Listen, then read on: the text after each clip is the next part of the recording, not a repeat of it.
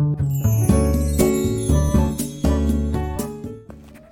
い、おはようございます。美容師をしています。カナダと申します、えー、今日は美容師は運動をすべきというテーマでお話をしようと思います。このチャンネルではスマート経営をすることで一人サロンでも利益を最大化することができた僕が美容のこと経営のことその他いろんなことを毎朝7時にお話をしています。はいえー、っとですね今日は美容師さんは運動をすべきじゃないかなっていうお話をしようと思いますあの美容師さんはあの僕の周りの美容師ね、結構運動してる方多いんですよね走っている方もいるしあジムに通ってる方もいるし、まあ、いろいろいろんな方いるんだけどで、まあ、僕もねいろいろこう試行錯誤しながらあの筋トレをしたりとか徒歩で通勤をしたりとかでなるべくこう運動するように心がけてはいるんですね。で僕はやっぱ絶対に美容師っていう仕事は運動が運動絶対した方がいい。と思ってるんですが、まあ、そのちょっとこの理由というかあのお話をしようかなと思います。まあ、一応ですね僕も2つ思うことがあって、まあ、1つはえっと美容の部分でっていうところ。でもう一つは健康の部分で。でまあこれ当たり前の話ではあるんですがまず、えー、美容の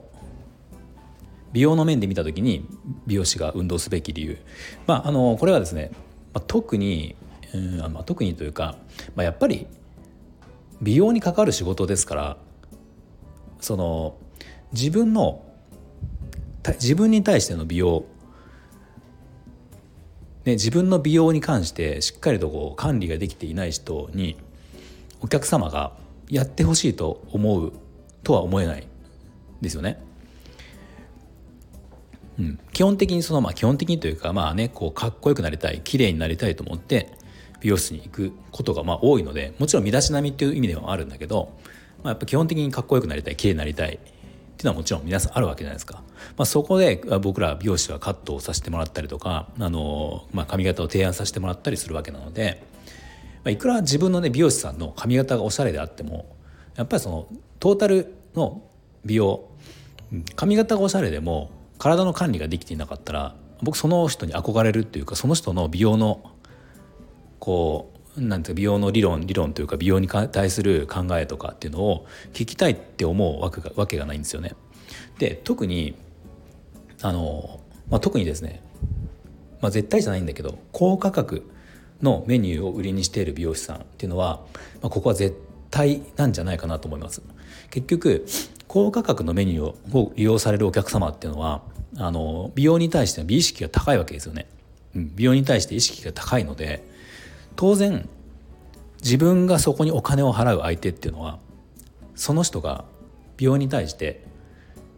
知識があるとか結果が出ているとかめちゃめちゃこうオタクみたいな詳しいとか、まあ、とにかくめちゃめちゃかっこいいとかめちゃめちゃ綺麗とか何かなかったらそこに対して高額のお金を払うとは僕は思えないんですよ。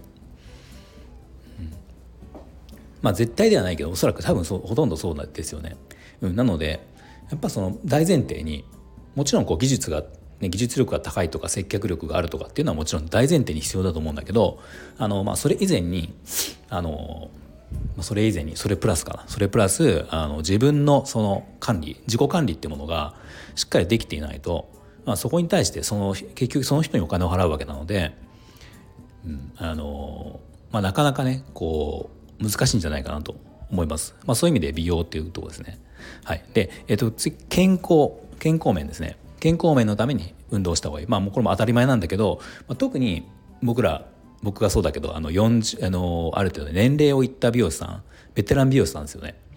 ベテラン美容師さんあの、まあ、僕今47歳ですが、まあ、このぐらいになってくると周りでもやっぱり病気の話とかあの怪我の話とかってねたくさん聞くんですよ。まあ、僕も本当最近病気ではないんだけどちょっとした運動であの VR のボクシングやったら肩を首をね壊すとかあの怪我するとかってあったんで、まあ、なかなかこの怪我ちょっとした怪我っていうのが若い時と比べて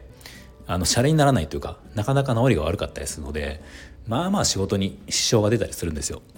なのでそういう部分でもあの運動日頃から運動をしてあのちゃんとこう健康を維持するっていう、まあ、怪我もそうだしやっぱり健,、えー、と健康運動することで、まあ、病気のリスクっていうものもあの違ってきますよね当然。うん、そういう部分でもあの必ず運動っていうものが必要なんじゃないかなっていうのを思ってます。でえっ、ー、とね、まあ、今日そのでなんでこんな話をしよう今日しようかなと思ったっていうとあの、まあ、実は最近僕ですねパーソナルオンラインのパーソナルジムパーソナルトレーナーさんっていうのつけたんですよ。でえっ、ー、と僕のパーソナルトレーナーっていうものを初めてあのお願いしてまあ初めてで実はオンラインで今やってるんですが、まあ、やってる時やり始めたんですね今。あのでまずね思ったこと、まあ、そそのお願いして実際始まる今ちょちょっと実際こう準備段階というか打ち合わせをしてる段階なんですが、まあね、どんなふうにトレーニングしていきましょうとかねいろんな話を今してるんですよ。そんな中ですごく今こう今日お話したことをすごく強く思ったっていうのが、うん、まあ例えば一つ思うのがそもそもその僕がお願いしたあのパーソナルトレーナーさんはあの、まあ、インスタとかで発信をされているんだけどまあ、その方を見ていて当然というか、まあ、僕がお願いしようと思った理由っていうのが、その方パーソナトレパーソナルトレーナーさんあのー、ねもちろん体鍛えてるわけですよ。でご自身がまあまずもちろん当然だけど結果を出されている自分の体の管理ができているっていうのが一つでそれに対しての発信とか見ていて、あのー、もうその知識とかこだわりとかっていうものもすごく持っているっていうところでまあ、この人の、えーと、体みたいになりたいなってと普通に思うわけですよね。でしかもそんだけ知識があるから、まあ、じゃあこれが僕のアドバイスをもらう時もきっとしっかりとアドバイスがもらえるだろうっていうところで、えー、思ったってことです。まあ、これだから美容師さんに置き換えたら、あのー、ね、自分の、まあ、さっきも言ったけど自分のまず髪の毛とかの自己プロデュースがしっかりとできているってことが第一前提になるしそれに対してこだわりであったりとか自分もちゃんとその美容っていう部分で、あのちゃんとこう結果結果というか美容という部分であのこだわりがあるとかっていう部分はすごく大事だと思うんですよね。じゃなかったらやっぱり僕は僕のアドバイスって聞いてもらえないだろうし、まあ、僕もそのパーソナルトレーナーお願いするってしたした段階で、うん、そのもともとのそのねその方に対するあのパーソナルトレーナーさんに対する、えーまあ、そういった見る目がなければあの今後、ね、そこからのアドバイスをいただくわけなんだけどそれを聞くことできないわけじゃないですか。聞きたいと思わなくなっちゃうから。なんかその辺がまずアドバイスをこの人から聞きたいって思うこと。お金を払ってまでアドバイスを聞きたいって思えるかどうかっていうところがすごく大事だから、まあ、これを美容師に置き換えると美容っていうところで、うん、自分のその自分の美容をちゃんとこう管理できている。これはだから髪型だけじゃないですもんね美容って言ったら体の管理も含めて全てをトータルで含めてあの管理ができているっていうところが大事だなって改めて思ったっていうのがあります。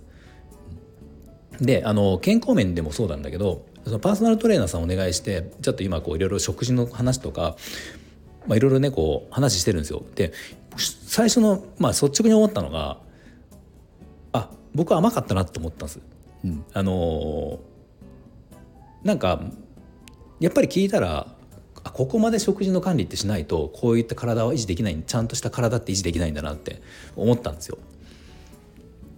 そうだからあの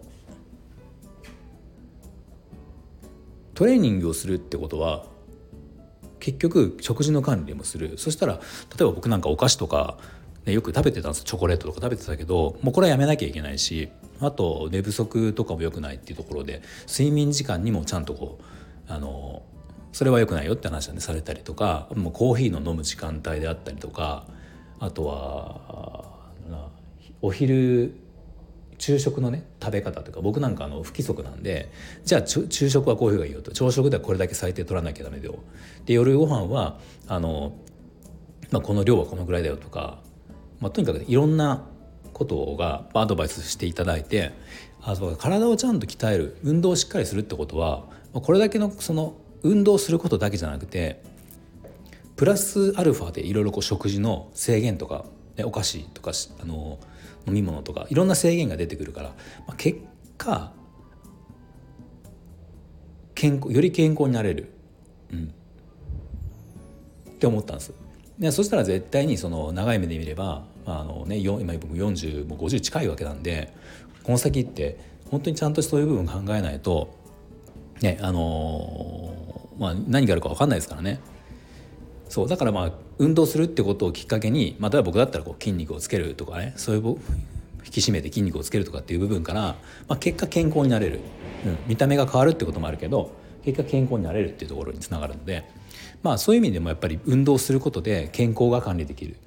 ていうところ、まあ、だからもう本当に美容師とか美容師さんに限らないですけどね、まあ、どんな仕事でも誰全ての人に当てはまると思うけど、まあ、特に美容師さんっていうのはあの美容を売るっていう技術を売ることもそうなんだけどやっぱその人が提案する技術とかヘアスタイルってことはその人自身も当然商品になるというかお金をそこに払う価値があるかどうかっていうところになると思うので、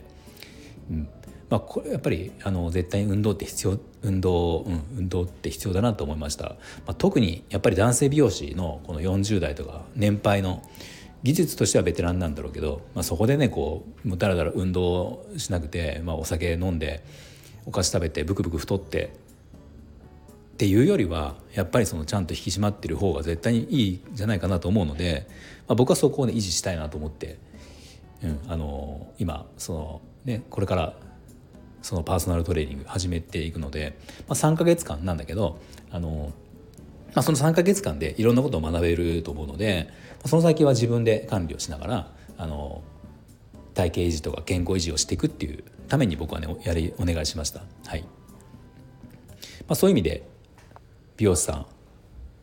特にベテラン美容師さんはあの運動絶対にした方がいいんじゃないかなっていう今日はお話でした。はい、えーあ、最後あのお知らせですね。お知らせ、えーと、ニュースレーターを僕やっています。一人サロンの経営に関するニュースレター1日、えー、ごめんなさい間違えた月賞100万円を週休3日で達成するためのニュースレターということで毎週日曜日の9時にあのメール配信をしています。